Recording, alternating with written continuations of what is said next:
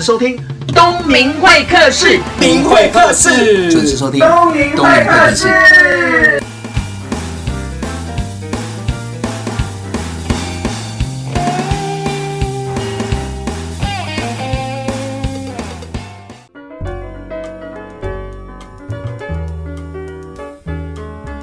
听众朋友，你现在收听的是东明会客室。今天呢，邀请到的是我一个好朋友，也是前辈哦。他是上善心理治疗所的院长罗秋怡。那最近呢，他出了第三本书《幸福三次方》，里面有很多他经历过的，或者是经手过的逆转人生的故事。所以呢，特别邀请他北上来录了。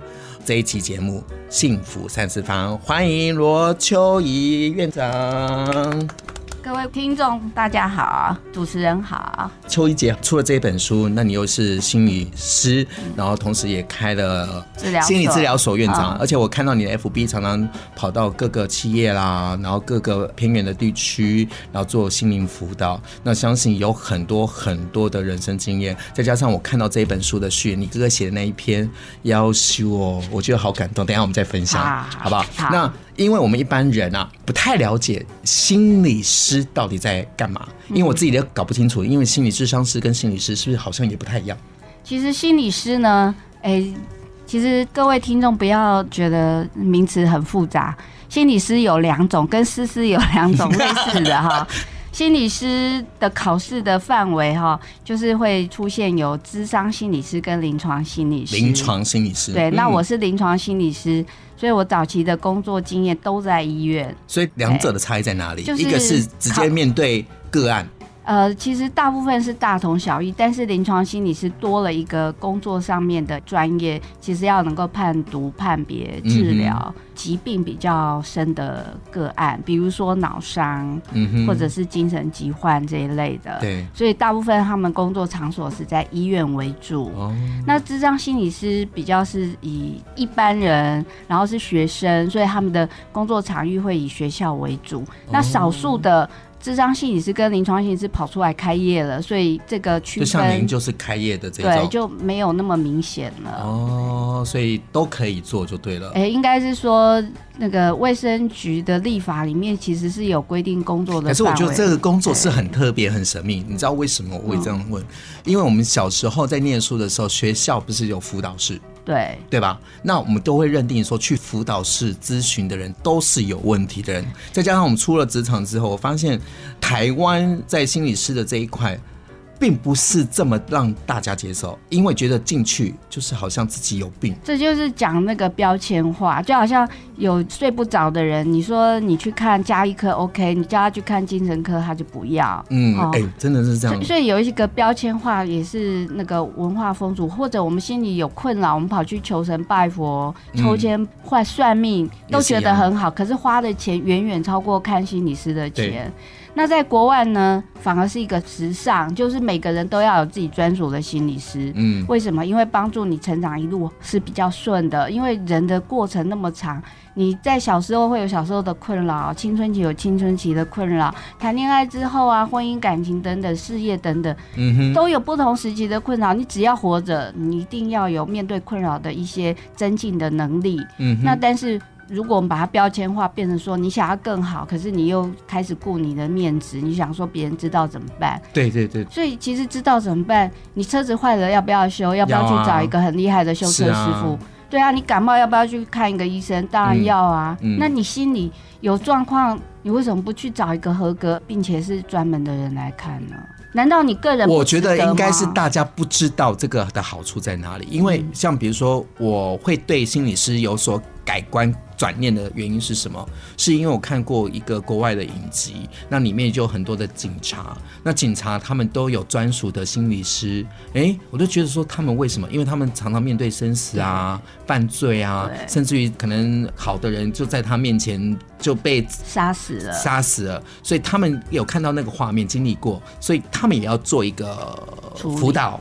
那所以在国外，警察甚至于各个企业、各个老板、有名人都会花时间跟金钱去找一个对的心理师来做辅导。这非常重要，因为什么呢？因为比如说，我们也有做，我们说心理健康就是企企业员工，可是我们做的比较是老板，嗯，老板的家人，嗯哼，或者是接班二代，嗯，为什么呢？如果他不论哪里混乱的话，他直接的角色影响的是那么多，是他的员工是好几家哎、欸，好几千个家庭哦，是的，不是几个人而已哦。对啊，我举个更简单的例子，如果老板有外遇，好敏感哦。我说，如果他现在说决定的话，那是不是影响实在太深远了？是啊，所以外遇这个问题，也许寻常人也有，可是如果发生在这个。企业的老板，对，那他影响的就更大，或者是知名人士，是，所以他要好好妥善处理，对，而且他不要让人家知道，随便告诉别人，对不对？狗仔队就来了，我们是非常隐秘、非常保密，并且是找到对这个个案当事人一个下决定的方法。没有答案，只有方法。嗯，等于是说，我觉得心理师最棒的地方是会陪同所谓的咨商者，然后一起探索这个问题的。来源，然后给予适当的建议、适当的方法，让他有勇气去面对这些，是对吧？而且不要让那个东西像骨牌一样连番都倒光了，这、嗯、是相当可惜的。所以秋怡姐，你在面对这些个案在咨询的时候，你应该是要抽离整件事情，然后来看整件事情各方角度，对吧？对，因为不是你心理师的价值观，是以这个现场你的个案最大的利益来考量。因为他一个决定可能不是只有他自己而已，是好多方嘛。嗯，所以也要帮他做厘清。因为有的时候是被情绪整个影响很大，很烦恼，所以才想不出答案。可是你知道现在的人脑子想、嘴巴想、心里想是完全不一样，所以需要时间。而且，而且有一些是被害妄想症，他可能只有一点点，但是因为他是受害者心态，他讲的很夸张。所以你们在咨询的过程当中，你如何拿捏？当然，这个需要不止一次啦。经验哦，呃，你只有一次的话，你可能真的会一面倒。但是需要多一点时间，来来回回的去帮他做确认，这样。那一个这样子的个案，走到你的秘密空间心灵诊所，需要多久时间才可以展开笑颜，这样走出来？呃，我不敢说了哈，因为那个跟你的决心有关。嗯，你想要快点好，而且是真的有一个动机的话，我觉得。给自己三个月时间都不算太长的，真的。好，那我们这一段就到这边，我们先休息一下，再回到节目现场，待会见喽，待会见。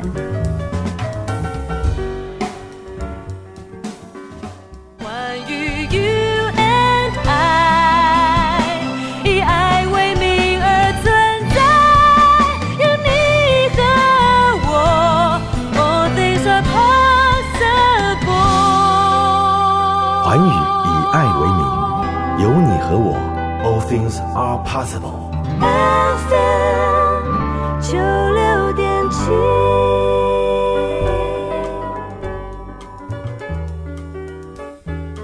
欢迎回到东明会客室的节目现场了。今天非常高兴邀请到的是向善心理治疗所的院长罗秋怡罗心理师。各位听众，大家好。那秋怡姐，因为这次有推出新书嘛，就是《幸福三次方》，可不可以跟大家说明一下，什么叫做幸福三次方？好，这本书呢，其实是集结了我们 N 个个案亲身的故事。为什么呢？因为每个来看心理师的时候的当事人都很不愉快，对，都遭遇到人生最苦难、最低潮，甚至。连命都不想要的那个当下，嗯、但是呢，给我们一点时间，个案也给自己这个机会，我们带领着他一起看他怎么来到今天，然后给自己时间抓对方向，可以逆转胜。嗯、所以这本书其实就是要记录这些可贵、可敬、可佩的我们个案当事人他逆转胜的故事。刚刚讲到找对的方向，我们人在迷惘的时候，可能会求神拜佛，嗯，或者是去算命，嗯，或者是塔罗牌等等。那我看了这本书，里面有几个案例，我非常的有共鸣，因为最近就有很多的宗教信仰，然后就是敛财，或者是骗色。那里面有讲到一对夫妻，是因为可能工作压力过大，那老公去信了一个宗教之后，他觉得很棒，那也认识了很多的好朋友，甚至于把他的太太也推荐进来，但是有很多的关卡。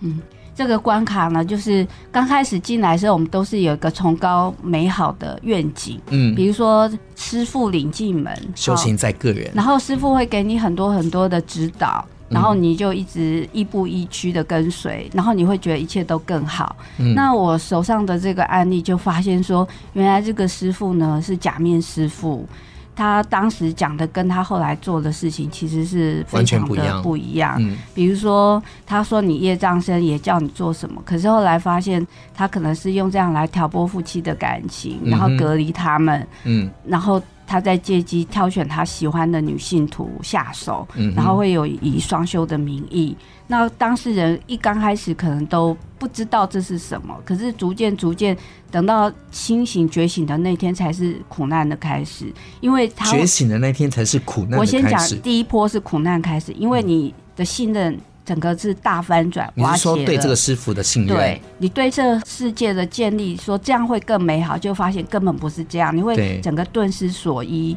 然后呢，你的信任感被破坏之后，那个苦难是第一个你要冲破的难关。嗯哼，那因为原先是我们逃避就好啦。对，如果你逃避就好，就不会有这个故事了。那为什么？因为你选择不逃避，你选择走过去，你就选择相信，原来力量最强的不是在天上，也不是在未来，是在你当下，在你自己的手里。你要走到这样子，你才有办法拿到你真正非常向往、信以为真的那个幸福。那这个故事大概也是讲这个历程，可是它非常的曲折离奇。刚开始的这个。苦难是必须要先通过的，因为你会发现说，原来你想象的这个幸福原来是假的。嗯哼，因为这个信任感被破坏，还有你那个觉得说。有他的一个公式，可是都是错的。嗯哼，那你什么都丢掉之后，回到人间，回到脚踏实地的时候，你真的不知道该用什么眼光，该用什么态度去面对你自己、你的家人、你的世界。所以这一关必须有人协助带领，因为你会觉得你做错事，你是个蠢蛋。而且他介绍、推荐给很多的亲朋好友，甚至家人还有太太都一起。而且这不是介绍而已。可能都花了很多钱，比如说你要去奉献，奉献包括你要嗯买玉啊，做很多事，诵经啊，什么捐砖块啦，什么对这些，其实如果说在你能力范围内，而且不是做你人生很大的变动哈，我觉得一个信仰不是什么坏事。可是因为他投入非常深，最后发现这个假面师傅呢，挑选了他不止他太太一个，可能是他的信徒里面，他可能觉得比较姿色还不错。不错的，然后等到这个先生知道的时候，他真的是崩溃了，因为他很爱他的太太，嗯，他绝对无意要让太太送上这样的一个火坑，嗯，可是这里面有一个信任的危机，就是说，那太太为什么不告诉他？对，太太不告诉他。就是他们上面还有一个更大的宗教领袖嘛，或精神信仰这些，所以他人在这里的一个关系其实都被扭曲了。他就不是一个普通的太太，他也不是一个普通的先生，他们在那里全部都是被淡化成只是一个同修的一个师兄师姐师弟师妹类似这样的关系，所以他们就只信一个师傅。可是师傅这样操纵人心，到人家这些信徒可以发现哈，其实最痛苦的就是信徒。为什么？因为你的世界就上下翻转了。等到回到我们一般的人间，你要重新修复这个关系，重新建构你的生活秩序，嗯、而且不要去死。我特别要强调，太多痛苦的人，此时的选项就是说来去死这样。嗯，那我相当的要呼吁，就是说你先不要死，你先给自己。比如说一段时间努力做做看，试着做做看，包括说你该提高的要提高，你该反击的你要反击，嗯，你还要该道歉修复，去弥补你的遗憾，重新看你要过什么生活。这段时间要做很多。因为我记得这个案例在书上看到是说，老公一直在觉得对不起老婆，可是又不敢问。因为怕问了就是受了一个伤，那是因为变成是新闻事件的时候，那个新闻主播就讲到这个师傅，然后有牵扯到性侵这件事情，那个老公就想说，该不会我的老婆，得得得得，可是他又更不敢问，更不敢问，因为因为问了就会觉得说，第一个是自己把太太送进去的，第二个我们对性这件事情哈有一种迷失，会觉得说他专属老公一个人。嗯哼，其实他也是在宗教里面有时候会被我想特殊化或怎么样，因为某些宗教他就相信说你的双修听听就好了，那就只是为了发生关系找的一个名词而已。可是如果你对人世间的一些社会经验不足，你真的还以为你修到那个程度你会上天堂？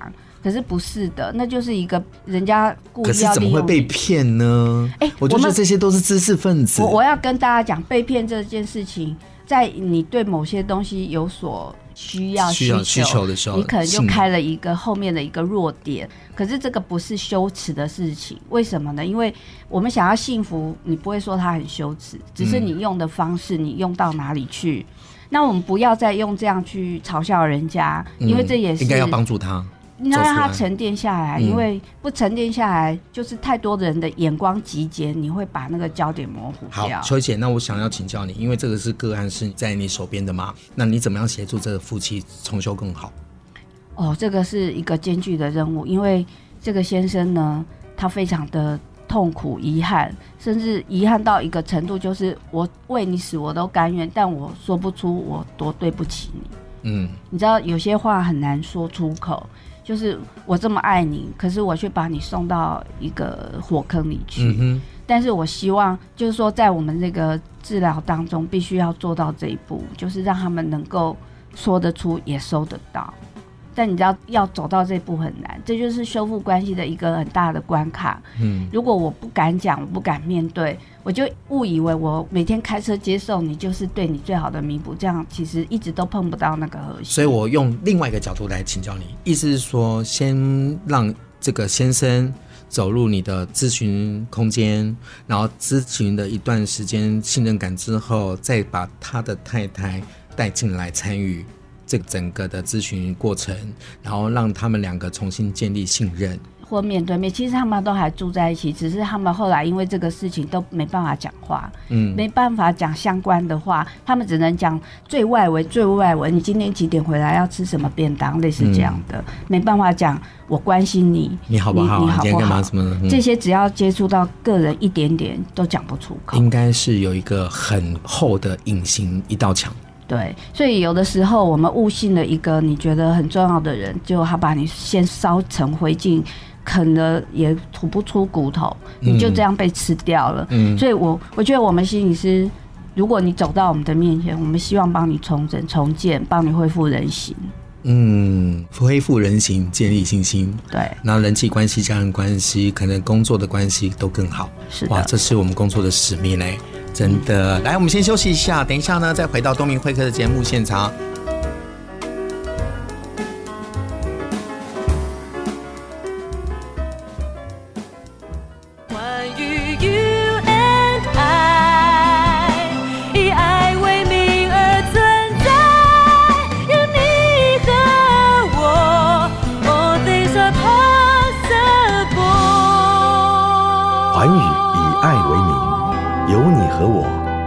Things are possible. FM 九六点七。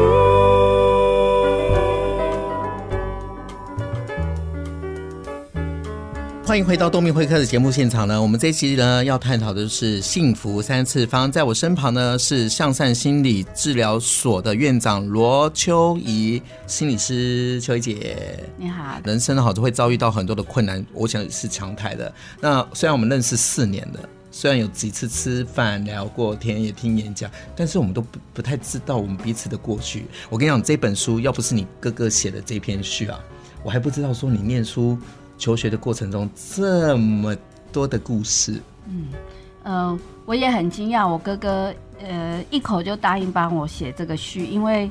第一个他不是同行，第二个他是一个生意人。你这样讲，你看你哥哥听到这一段他会开心吗？我要后面讲，就是说没想到生意人的文笔这么好，而且他大你几岁？他大我两岁而已，而且我们求学的过程哦是这样，他念台北商专，我念北医女。嗯哼。然后他不爱念书，可是我好像只会读书，哈，这是差别是一开始就有不一样。然后我哥哥是一个头脑很灵活的人，所以小时候我都觉得他。那个我爸爸给的零用钱呢，他是月头就花光了，就跟我借，因为我都不知道花在哪里，所以都没有花，所以他就把我都。我好希望有这种妹妹啊！所以我就觉得说我们个性差异很大，直到他写了这个序呢，我就觉得说我哥哥非常的敏感，然后观察力非常入微，因为很多事情我们都没有讲，我也没交代，我也没认真说，他为什么知道呢？而且他就。把这个过程写成这样，我每刚拿到时候边看边哭，就觉得说啊，我哥哥怎么会在那个？我以为他就忙他自己的事情，他怎么知道这么多？就是你哥哥在当兵的那一阵子，家里出了很大的事情嘛，是，就是爸妈做生意失败嘛，然后那时候你在念辅仁大学的时候降转，因为缴不出学费，嗯，然后就降转。应该是说我打算。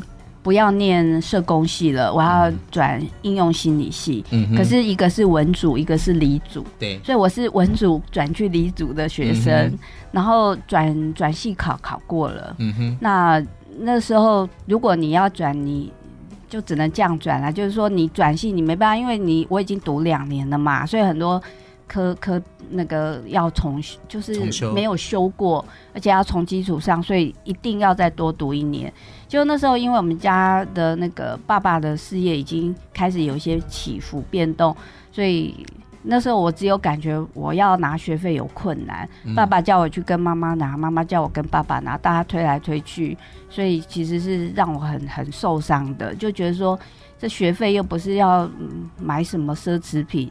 当下他你就可能会觉得爸妈不爱你，殊不知说家里的经济状况是对，可能我哥哥比较清楚，而我只是觉得说好像好像就是我没有感受那么清清楚啦。但我哥哥他就知道的比较详细，包括说我们呃。从小家境非常好，中间我爸爸的事业开始有变动，是整个当时我看他就写在前面，是七十年代，民国七十年代的那个石油危机。对，这个名词对我多陌生啊！什么石油危机？原来这是全球的一个不景气发生，所以我们的那个经济状况当然就。逐渐的有一些变化，那我最明显的就是，哎、欸，这个学费的部分、嗯、啊，没有想到我哥哥把它写出来的时候，我就有不同的一个感受，就是说，那身为长子的我哥哥他，我只知道他非常兢兢业业哈，他因为年轻时候是个公子哥，对，因为他十八岁的时候，我爸爸就买一台车子给他开车，十八岁，对，就开车去上学了。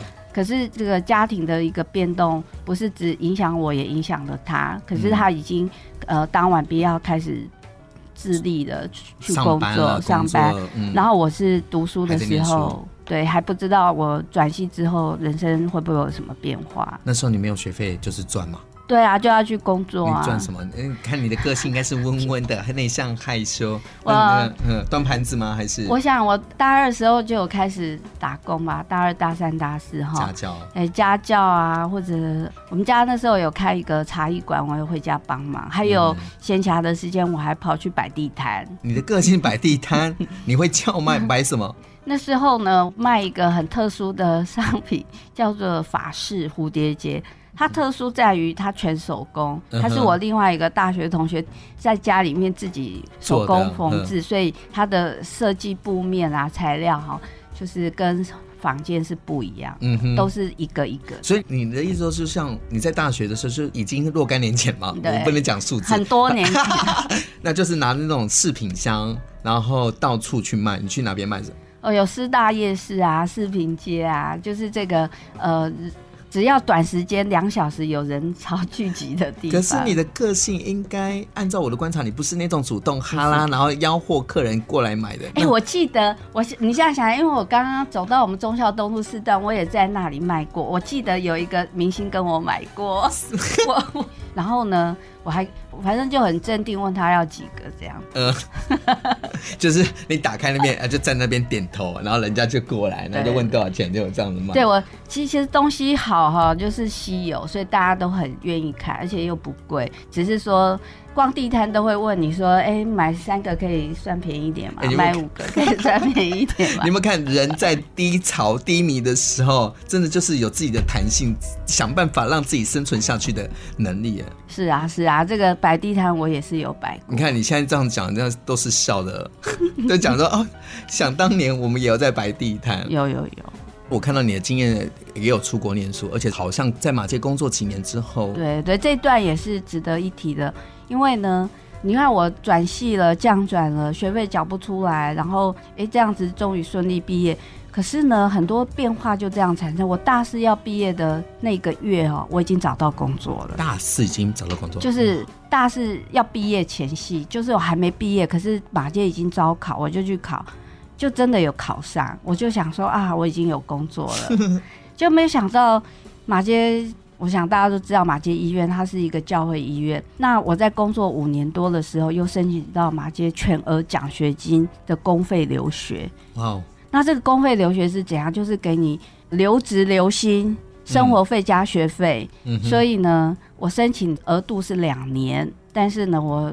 就是太认真的读了，所以我读了一年半就回来了，就读完了。哦，他的意思是说他非常的聪明，人家要念两年才能可能毕业，他念一年半就顺利毕业，提早毕业。对，就谢谢主持人的那个解释哈。那我其实是要讲说，前面的不好不代表后面不好，因为你苦过，所以你就会比较战战兢兢。我也会觉得说，天上掉下来怎么这么好的一个。方案，因为我们知道国家有公费留学，是，可是我是留职留薪，对，然后外加生活费、学费，而且我申请到滨州大学，Wow 等于是常春藤最贵的学校，是，然后这个学校的学费一年大概就要一百万台币了，这样，然后不含生活费。然后我们的马街医院就是完全没让我有任何的隐忧，而且钱都先拨下来，哇！所以我就没有任何的隐忧去读书，成为史上命最好的留学生。其实帮助非常大，因为呢，出国读书意味着就是说你去国外看人家是怎么做的，因为我已经是。工作中的人跟一般留学生不一样，一般留学生他就是回来还要找工作。对对对对。可是我们不是，已经有社会经验了。对，而且我知道我要去看什么，回来帮助我们的医院做什么样的业务做得更好。更好。所以我觉得有工作经验去读书是好的。真的，真的，真的。我们这一段都要送一首歌给听众朋友，还有自己。那秋姐，你要送什么歌？其实，在讲这个幸福的三次方。你知道人生这么起伏，我要送给大家一首陈升的《镜子》。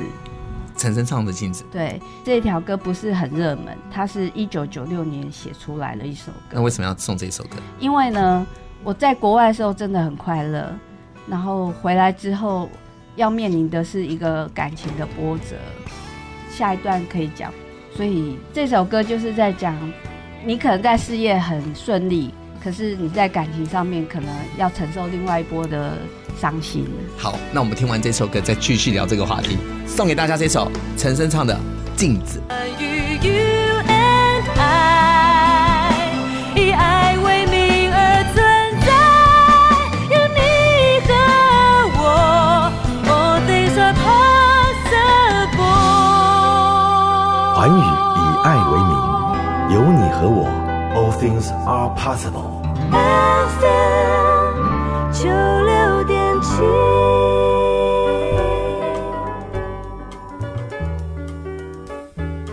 欢迎回到东明会客节目现场。我们刚刚听到的是秋姐送给大家的这首歌，陈升唱的《镜子》。那刚刚在播之前呢，秋姐有讲到是说，你出国进修回来之后，要面临了一个感情的波折。那这段故事呢，其实。已经事隔将近二十年来讲，哈，绝对有它的一个沉淀、反省跟力道。为什么？因为我们大部分的人可能人生幸福嘛，你希望凡事都很顺利，其实往往不会这么顺利。你可能好这个就那个不是很好，嗯，好，事业好，感情就不顺，还或者是事业很好，但是。遇人不淑，还是说感情怎么样？反正就是说，你总是会没办法五样全都如你想象。嗯、那为什么选这条歌呢？就是后来我回台湾之后呢，其实是事业很好，越来越好。只是我的面临的感情这个波折，就是当时的男朋友在我们出国前呢，就有一个问题一直卡住，因为他是一个南部来的小孩，嗯，他就很想。想回南部了，呃、回你家乡。对，但是我用了马街的钱读完书回来是要还债的，对，所以我更不可能有任何的变动，所以意味着如果他想回南部，我也是不可能去南部。而且加上从小就是在台北长大，所以我甚至有一句至理名言叫“不过浊水溪”，给自己限了一个很大的 一个框框，就是不过浊水溪。你知道我为什么笑吗？因为你是浊水溪，不是不是我。你现在说不下浊水溪以南，对吧？对。可是我认识你的时候，我就在浊水溪以南啊，台南。是的，在台南，所以这人生就是一个你想不到的。一个过程，你那时候不愿意去，所以那时候的感情也被迫终止了。嗯，那所以那时候听到陈晨这条歌，他说我又不是要多大的东西，然后那个痛彻心扉，然后并且是我连自己都不爱了，我还能爱谁？这样子，嗯、那时候大概每听这条歌就要哭一次。后来我好久好久都不要听他了。我是知道这条歌是因为东明主持人叫我要写一条很有感觉的歌，我在想说这一辈子只有听这条歌会非常的伤心。结果呢，我选了这条歌又在听，结果也恰巧的遇到这个当时的这一位跟你分手的男朋友跟我问候，有约见面吗？有，我就是因为东明主持人决定去一探究竟，然后呢约出来二十年前对的男朋友。就是约到浊水溪以南了，嗯、他就看到我之后，他觉得非常的压抑，因为他不知道我在台南已经生活了十年。嗯，他有变吗？头发有秃肚子的肚子？当然，因为我们都已经五十岁了，你看得出？看不出来，你知道我要怎么接？对，然后呢？然后，当然我们就觉得印象中应该是那时候三十岁以前的样子，而且我们是横渡日月潭的游泳伙伴。对。重点是我比较想要了解，二十年之后坐下来见面，你们聊了什么？聊了说，我当时有一些从来没有机会问过他的问题。好，比如问他说，他回家有没有好一点？回到南部，回到南部，南部是否真是他要的？对，真的是把我结束掉，回到南部是好的吗？第二个，以现在过了这么多年，二十年，回头再看。你现在有没有比以前聪明，想得出办法来？嗯哼，大概是类似这样的。但是你知道，我们都各自有婚嫁了，嗯，哦，也有小孩，有各自的家庭，有各自的事业，是只能当做一个，好像是互相关系、互相关怀、互相祝福，回来重新再看这个以前我们写到这里写到一半写不下去，戛然而止的东西，隔这么久来看，你有没有办法？写那个当时可以写更好的剧本，我觉得这就是幸福哎、欸，因为如果当时如果假设你们没有分开的话，可能你的人生剧本又是不一样了，一定是不一样。你现在问我说会不会这样这样哈？其实我觉得很难说，因为你往前走，你就会有不同的选择，你就做了不同的决定。所以幸福这条路是什么呢？其实没有标准，也没有满意的答案嘛，就是幸福。我就是自己要去创造的，对，要勇于做选择，就是不要花太多时间在负面的能量跟环境当中。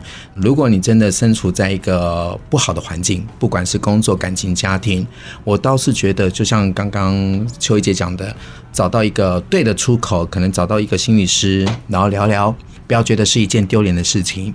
那在聊的过程当中，可能跟心理师一起坐下来合作一下，可能。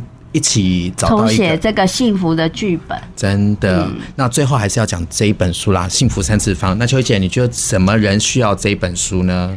我觉得，不论你是正在为什么所苦，或者你想要找一些改变现况的灵感，我都欢迎你来看这一本书，因为这本书有很多人走过的，也有正在当中想办法的。也有很多我觉得非常感人的经验，甚至有一个叫《绝地大反攻》的那一章是每个人要必备的宝典。你在苦难之中，你不要放弃自己，你要做出智慧的选择。可是智慧的选择有时候你用各种方法，反正就是说不要让自己陷入一个绝境。所以在本书的第五章就讲到绝地大反攻是每个人都需要具备的一个像是百宝箱。好。那我鼓励大家买这本书来看，或者送给你亲朋好友，告诉他们是说，其实只要转个念，幸福就在前方。谢谢秋怡姐来到东米会客室，希望下一次有机会再访问到你。谢谢，好，谢谢，谢谢大家。